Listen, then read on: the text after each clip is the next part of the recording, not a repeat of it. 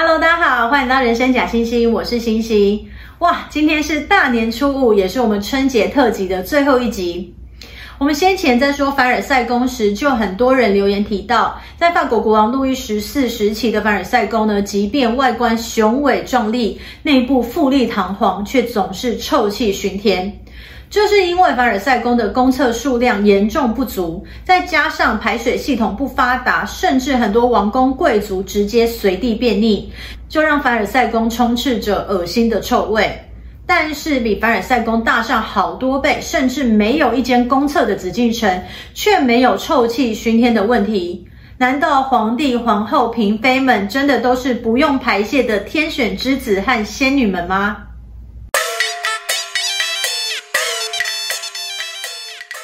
紫禁城经过明清两朝的建设，成为总占地面积七十二万平方公尺、建筑面积十五万平方公尺的超大型宫殿群。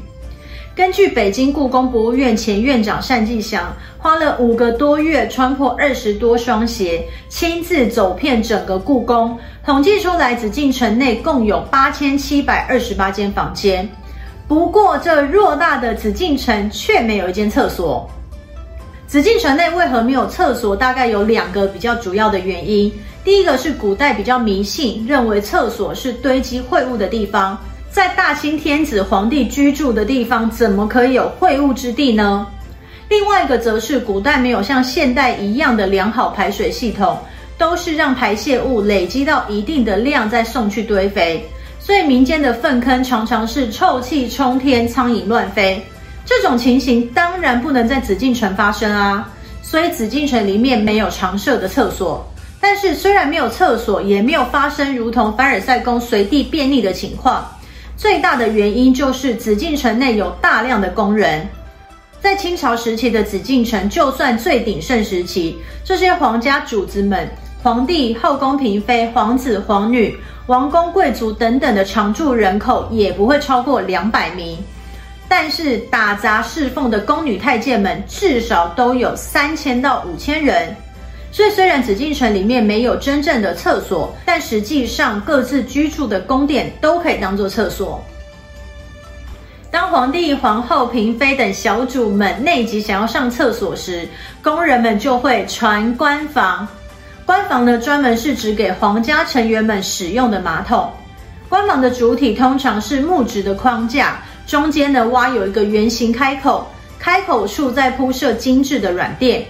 官房内会放置便盆，这些便盆有木质、瓷质，还有席质的。里面呢会铺上一层特制的香灰末，这不仅能够掩盖排泄物，也能掩饰臭味。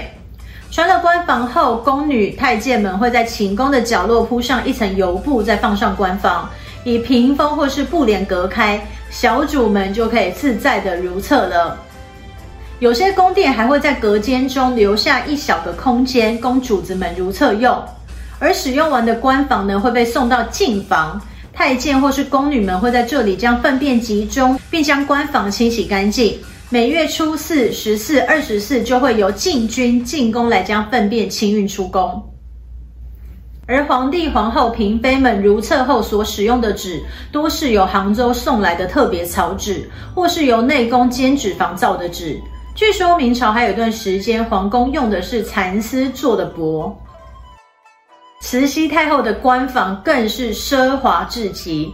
据记载，老佛爷使用的官房是用珍贵的檀香木雕刻而成，外形呢是一只大壁虎，壁虎的四爪就是底座，鼓着的肚子刚好放置便盆，而壁虎的嘴巴是放置手指之处，眼睛还镶嵌着红宝石。慈禧太后的便盆里面铺的也不是一般的香灰末，而是晒干的松香木碎屑。既干燥又蓬松，而太后使用的手指当然是上好的细软白棉纸。为了不伤到老佛爷细致的皮肤，宫女们还会精心加工。在老佛爷使用前呢，会在细棉纸上均匀喷洒雾状的水，再垫上湿布，细心用熨斗熨干。这样制作出来的手指不仅光滑，也没有指毛，才配得上老佛爷。